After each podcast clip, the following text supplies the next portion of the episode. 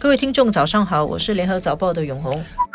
我是华文媒体集团的李慧玲。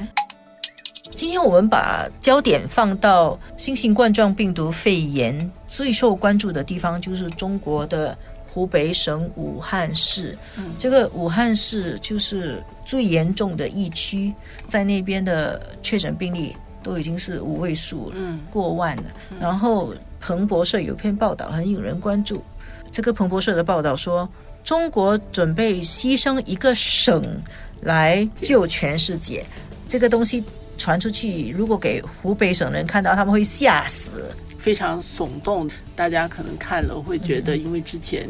湖北的情况确实是非常严峻，我估计情况真的是非常非常的困难。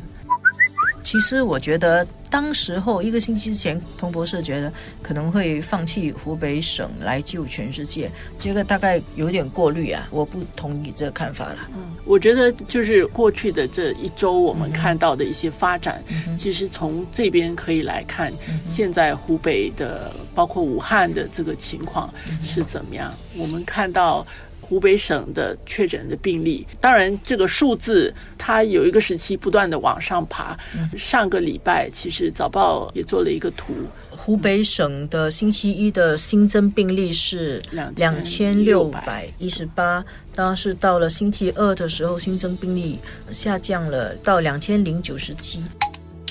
那当然也不只是这个数字，就是我们看这最近的一系列的措施嘛。这几天我们看到的一个是，呃，现在在调动人，不是医生了，现在是在调领导去湖北。那我们稍微介绍一下啊，从中央空降到湖北省的一个重要官员，他原来是国家卫健委的副主任王贺胜，然后他在星期六的时候已经确定。呃，调到湖北省去做省委常委，然后星期二的时候再进一步确定，他不只是做湖北省委常委啊，他还去做湖北省建委的党委书记兼湖北省建委的主任，所以就是一个人做三个职务啊。听起来我看大家听了大概都给我讲晕了吧？王鹤胜五十九岁啊，本来是天津医学院现在的天津医科大学那里卫生系出生。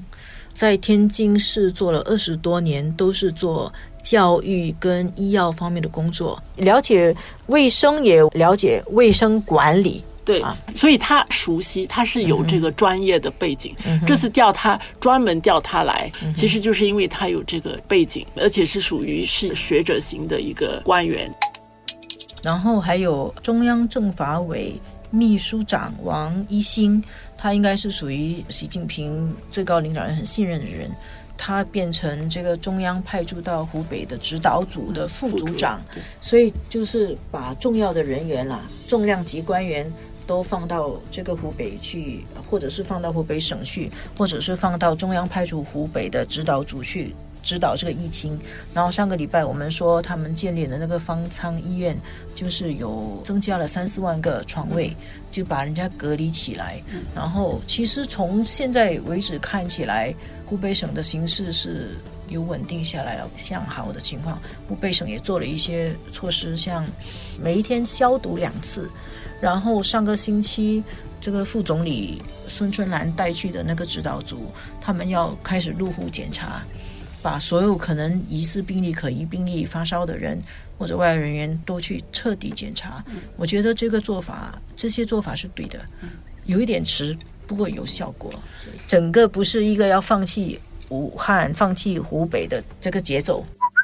这个官员的调动，可能大家会觉得不就是派一个人、派两个人去的这样的一种做法？但是其实，在这个中国的体制里面，我们看到它其实应该是有它的作用，因为其实从这个疫情爆发到后来这一段时间以来，没有太大的改善，因为他的那个治理团队本身，我相信是有问题，而且这个牵涉到很多很多方面。他报出来数字是一回事，政策是一回事。他说我们有信心打赢这场战役是一回事，但是他要去落实很多的真正这些措施的话，他需要有人去做很多协调的工作。中央如果只是下指令，其实是没有用，所以他需要空降人到那边去做很具体的这些工作的部署。这个已经算是也算是挣钱换将了，这是大的动作。